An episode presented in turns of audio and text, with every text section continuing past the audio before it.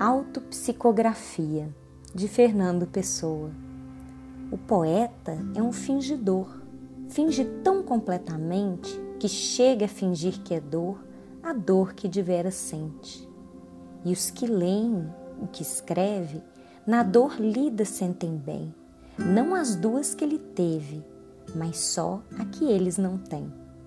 E assim, nas calhas de roda, gira entreter a razão, esse comboio de corda que se chama coração.